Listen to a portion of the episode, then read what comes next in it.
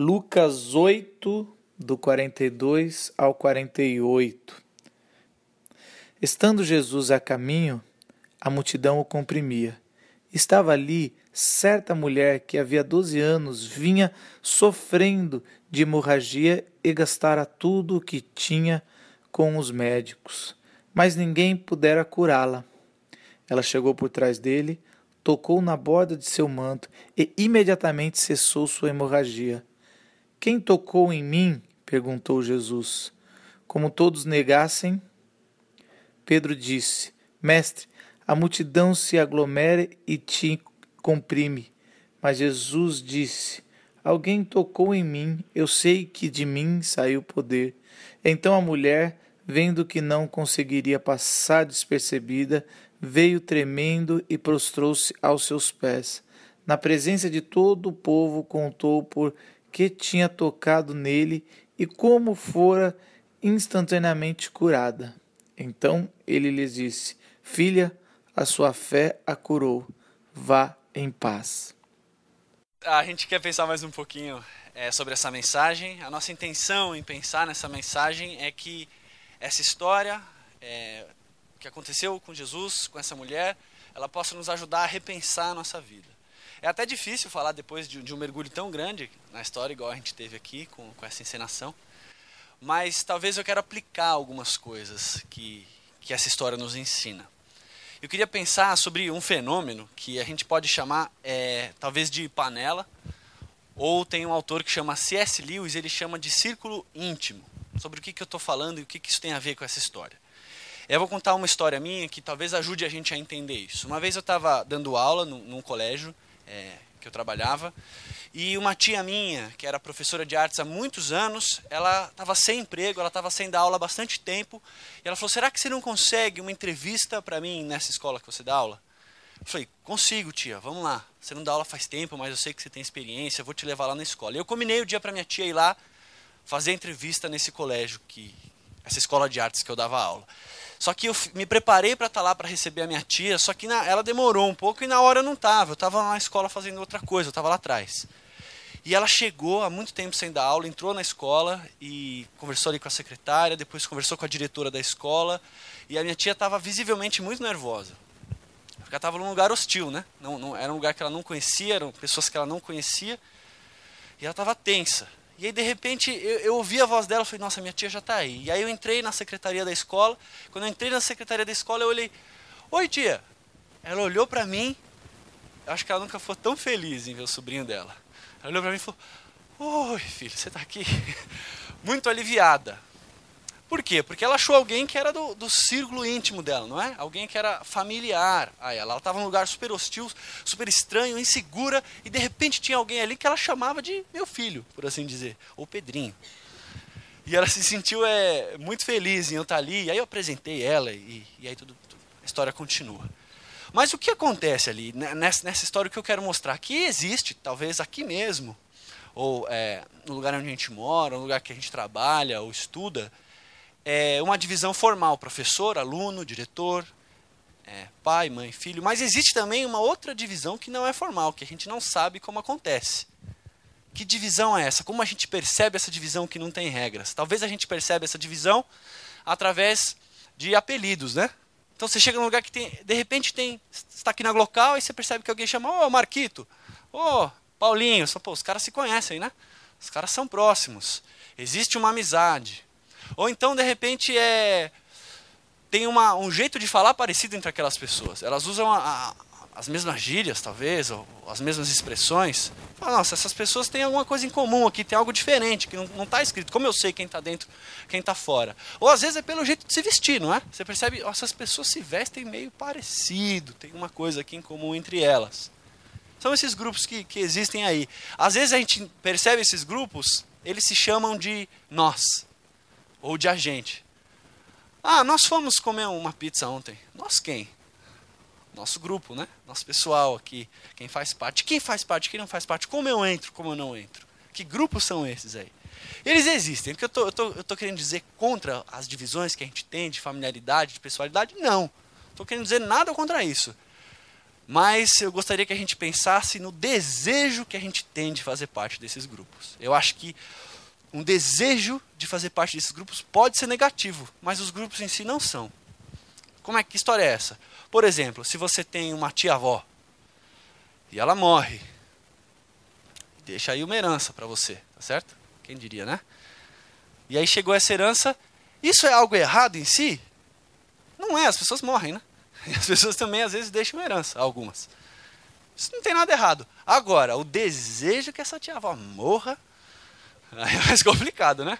Nossa, não vejo a hora de chegar esse cash na minha mão. Então, olha só, uma coisa que é normal, que faz parte da vida, mas que um desejo de ter aquilo é algo completamente negativo. Então, eu acho que esse desejo de fazer parte de grupos ou de grupos de pessoas é algo que pode ser negativo. Na verdade, eu acho que esse desejo nos leva a fazer muitas coisas. Por exemplo, eu acho que o desejo de ser aceito por um grupo, ou de fazer parte de um grupo, pode nos levar a, a trabalhar muito. Porque eu quero ganhar muito recurso para então, com recurso, eu fazer parte desse grupo que compra certas coisas. Ou o desejo de fazer parte de um grupo pode me levar a casar com alguém. Não é verdade? É um grupo, é uma família, e eu gosto do jeito que aquela família é, se relaciona. Eu acho é uma família diferente da minha, eu me sinto bem ali. Mas, mas a pessoa mesmo eu não tinha tanta coisa por ela, mas a vontade de fazer parte daquela família eu acabei casando. por causa do desejo de ser aceito ali naquele pedaço. Ou então, pode levar até a, a romper com outras amizades. Tem uma história muito complexa da minha sobrinha, que é adolescente, ela estava chateadíssima, porque ela chegou alguém para a melhor amiga dela no colégio, ela está aí com seus 15 anos, e falou para a melhor amiga da minha sobrinha, falou, olha, você tem que parar de andar com a Júlia. Ela apaga o seu brilho, ela te impede de brilhar. ela te ofusca. Aí minha sobrinha chegou chateada em casa. Caramba, eu ofusco a minha amiga, eu impeço ela de brilhar. Aí eu falei, ele falou, não fica perto de mim. Coitado. Mas o que aconteceu? Essa amiga se afastou dela. Se afastou dela. Aí eu falei, já dei a lição de moral, ó, que papel de tio, né? Ela não te merecia, essas coisas aí todas. Faz parte de todo tio. Ah, mas olha só, essa amiga dela se afastou de uma amiga dela porque queria ser aceita por outras pessoas, fazer, queria brilhar, né? Fazer parte de outro grupo. É, eu acho que a vontade de, de ser aceito é um desejo que, que pode nos levar, às vezes, a, a fazer coisas que a gente nem queria. Eu não quero parecer um moralista aqui, mas talvez sendo, pode te levar a, a, a, beber muito, sendo que você nem queria beber. Pode te levar a fazer sexo com uma pessoa que você não queria fazer. Pode te levar a fazer uma série de coisas para você se sentir pertencente àquilo. Estudar a vida inteira porque você queria entrar naquela faculdade que tem aquele campus para você fazer parte daquilo. É por isso. Mas você percebe que essas coisas todas são positivas, né? Casamento, recursos financeiros, estudar. A questão é esse desejo negativo, não é? E a verdade, esse desejo é muito negativo porque ele, ele é uma falácia. Ele nunca vai acabar. É que nem uma cebola. Você pode querer fazer parte daquele grupo porque você quer essa sensação de, de intimidade. Você quer essa sensação de aconchego, essa sensação de pertencimento. Talvez, eu não sou psiquiatra, nem um psicólogo, mas talvez Freud ia dizer que isso é um impulso sexual, não é? Que você ah, é, é, mais um impulso sexual que você quer ser aceito ali. Eu acho que esse sapato está calçado no pé errado. Eu acho que é uma vontade de ser preenchido, de, de, de, aconchego, de ser aceito, de desfrutar de intimidade. A gente busca saciar essa vontade sendo aceito em algum grupo. Mas, como eu disse, é uma vontade que não passa. É que nem uma cebola. Você descasca, descasca, descasca, descasca e não acaba sem nada na mão. Você descascou, descascou, descascou e não sobrou nada. É, eu acho que dentro de um grupo vai ter outro grupo, e dentro desse outro grupo vai ter outro grupo, e vai ter outro grupo. É, tem uma, uma lenda da mitologia grega que são as Danaides. Não, é, não tem nada a ver com Mussum, Danaides, não. É, tem que esclarecer, né? tem que esclarecer. Mas as Danaides, elas. Vamos lá, aula de mitologia. Foi, né? Por um. Ah, e as Danais, elas são as filhas, as 50 filhas de Danaus, que, certo? Filho de Egito, aí, a mitologia grega, aquela, todo mundo é filho de todo mundo, né? Sabe todo mundo? É, e elas foram condenadas a, a passar 50 anos, se eu não me engano, é, no, no, no Hades, no inferno, juntando é, água com peneira. Então elas ficam ali tentando juntar água com uma peneira. Esse é um mito para explicar essa coisa do vício, né? A mitologia grega que, que, que, explica as vicissitudes e tudo mais. E eu acho que essa vontade de, de ser aceito num grupo é isso aí. Você vai pegar água com peneira. Você vai pegar água com peneira. Mas, talvez hoje, e por isso a ideia do seja marginal, a gente pode ter pra gente mesmo que eu não quero ser aceito em grupo nenhum. Tô me lascando, tô me lixando para não dizer outra coisa para os grupos. Eu quero ser excluído, mano. Não é? Seja marginal, seja herói.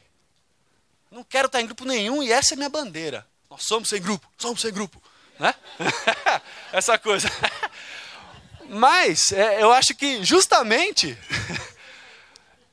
o pessoal sem grupo, na verdade é outro grupo, não é? É o grupo do sem grupo. É o grupo dos marginais. Esse movimento todo da marginal é nessa sensação, nós não somos compreendidos e tal. Só que se você chegar ali, vai também vai ter uma regra de aceitação, uma regra de pertencimento e tudo mais. Então eu acho que hoje a gente cai no engano de, do seja marginal, seja herói. E acha que, que essa é a resposta para se algum grupo não me aceita. Mas eu acho que essa história aqui tem uma, uma perspectiva diferente sobre, sobre essa ideia. Pensando na história da mulher com fluxo de sangue, vou falar. Medo de que ela apareça e me agrida aqui.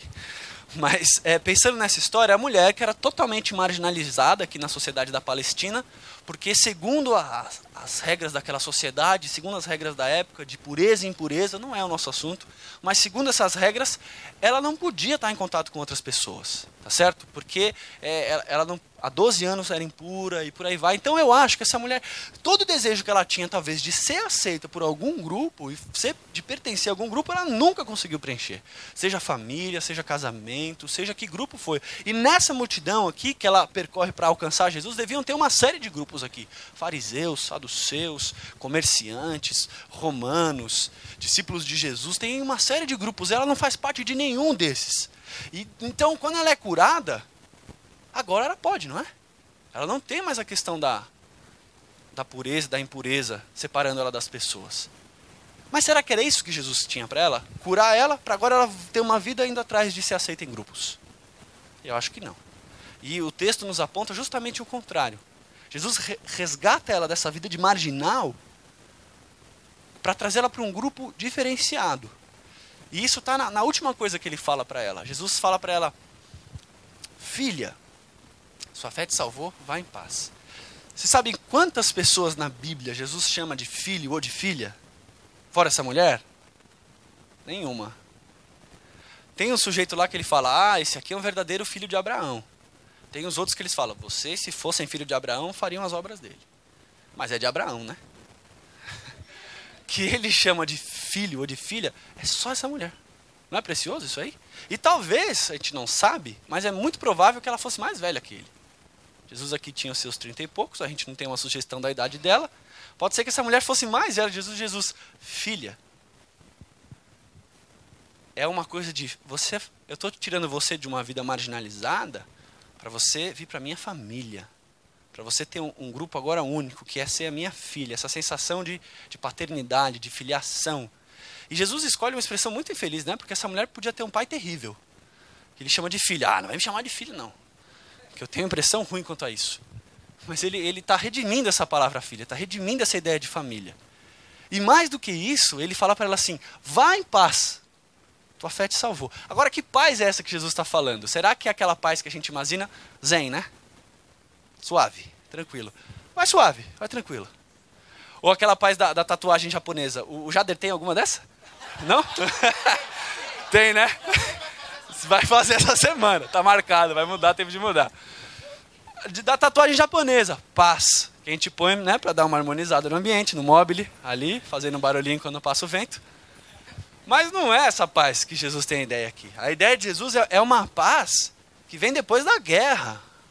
É, é uma ideia de trégua. É como se fosse dois povos que estão em guerra e de repente a, a guerra termina. A perdão, a trégua. Jesus fala: vá em trégua comigo tudo que te afastava de mim, tudo que, que barreiras que haviam entre nós, acabou. Vá em paz comigo, vamos caminhar junto. Então Jesus tira essa mulher de uma situação de marginalizada para uma situação de pertencente à família dele e para uma situação de paz com ele.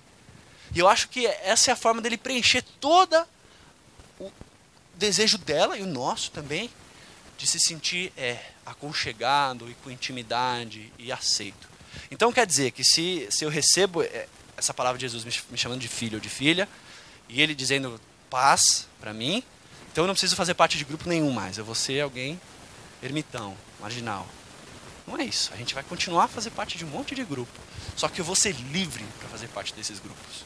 Eu não vou ter esse desejo desesperado de que esse grupo me preencha, de que esse grupo me aceite e me dê essa sensação quente de intimidade que Deus dá. Eu vou estar livre dessa sensação e eu vou estar livre para fazer parte de um grupo porque eu quero. Estudar e trabalhar com isso. Comprar essa roupa. Sair com essa pessoa. Casar com essa pessoa.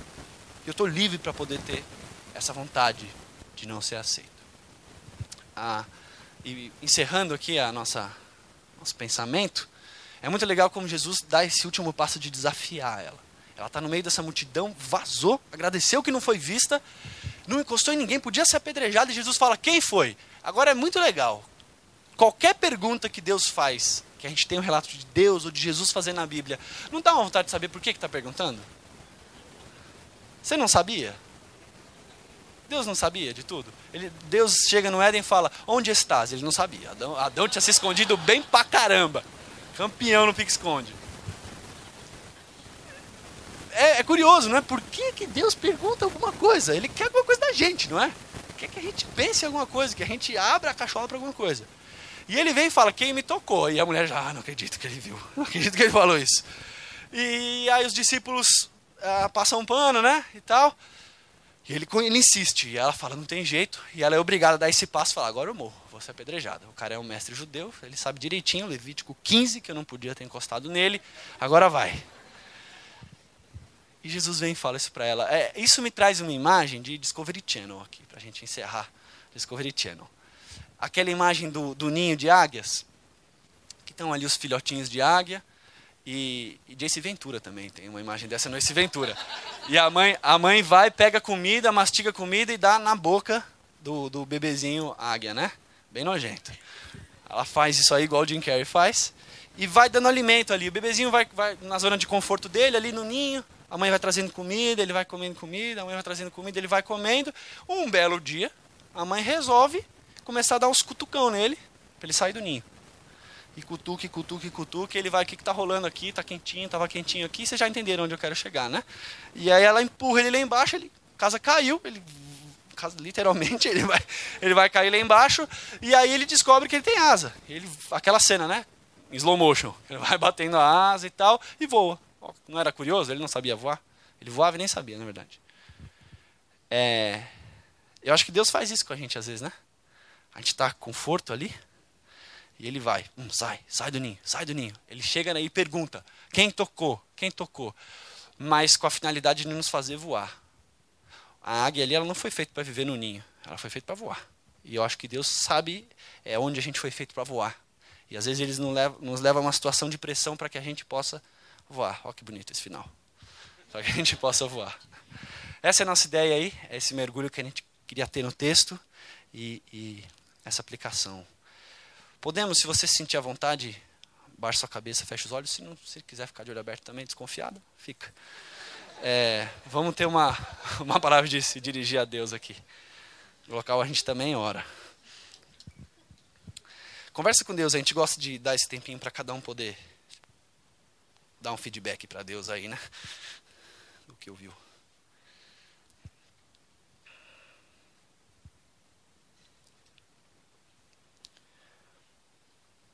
Deus, quantas vezes a gente dá passos para querer desfrutar o aconchego, a intimidade de um grupo que a gente deseja que nos aceite. Seja que loucura que a gente faça para isso acontecer. Se afastar de amigos queridos, ah,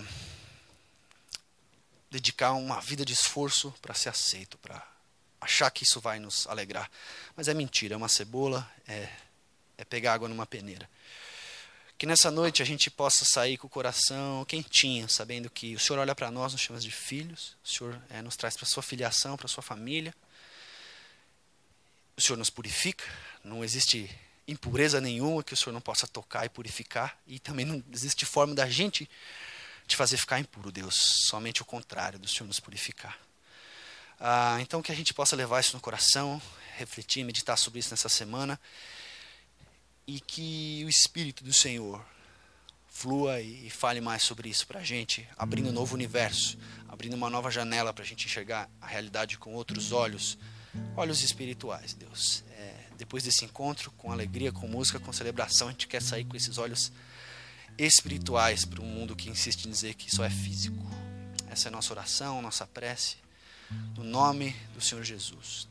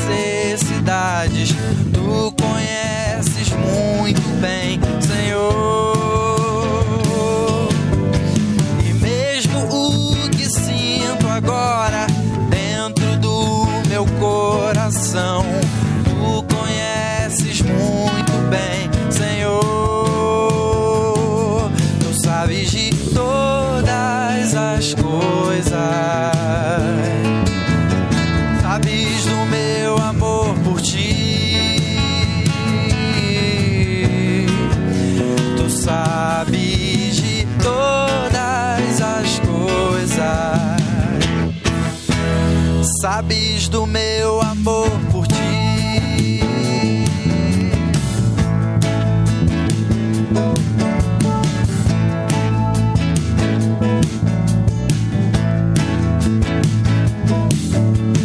Tudo o que já passou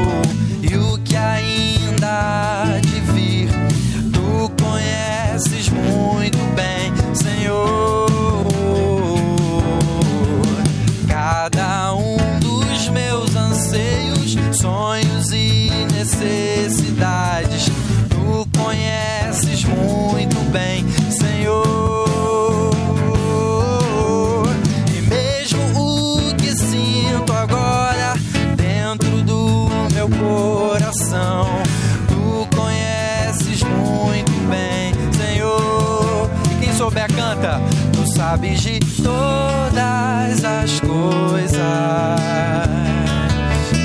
Sabes do sabes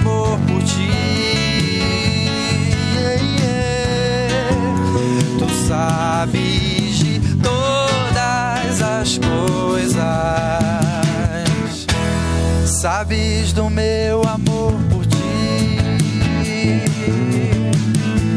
Vamos cantar mais uma vez, tu sabes de todas as coisas, pra gente ouvir a voz do pessoal dizendo isso pra Deus. Vamos junto? Tu sabes de todas as coisas sabes do meu amor por ti. Sabes de todas as coisas. Sabes do meu amor por ti.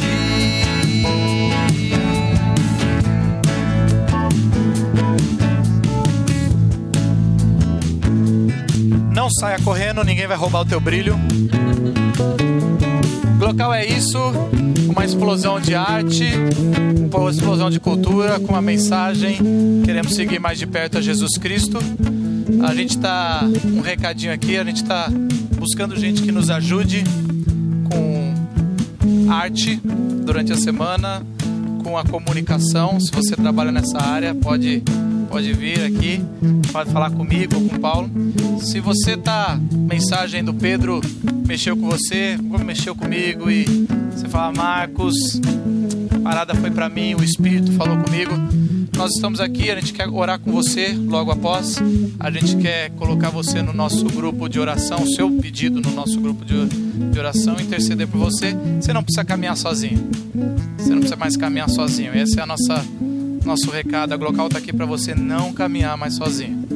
Não é um torpedo que vai aquecer seu coração que a gente mandou, o SMS. Muito legal, eu estou na novidade ainda. É, eu estava falando, a gente tem dois objetivos. Na comunicação, chegar no seu celular, mas aqui a gente quer chegar no teu coração. Espero que o Espírito Santo tenha levado a recado. Você não precisa caminhar mais sozinho. Obrigado, Deus abençoe.